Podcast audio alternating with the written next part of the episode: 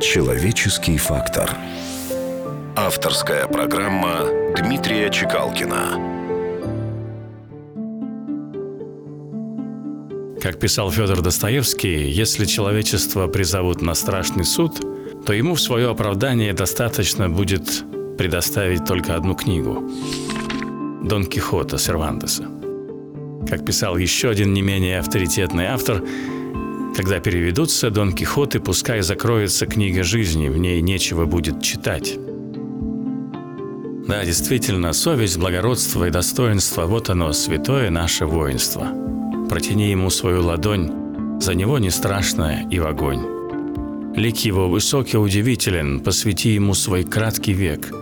Может, ты не станешь победителем, но зато умрешь как человек. Когда б я властен был над этим небом злым, я б сокрушил его и заменил другим, чтоб не было преград стремлением благородным, и человек мог жить тоскою нетомим.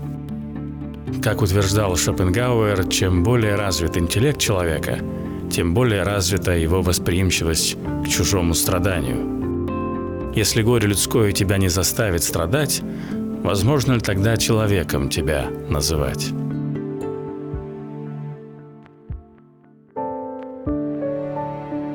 Человеческий фактор. На радио «Вести».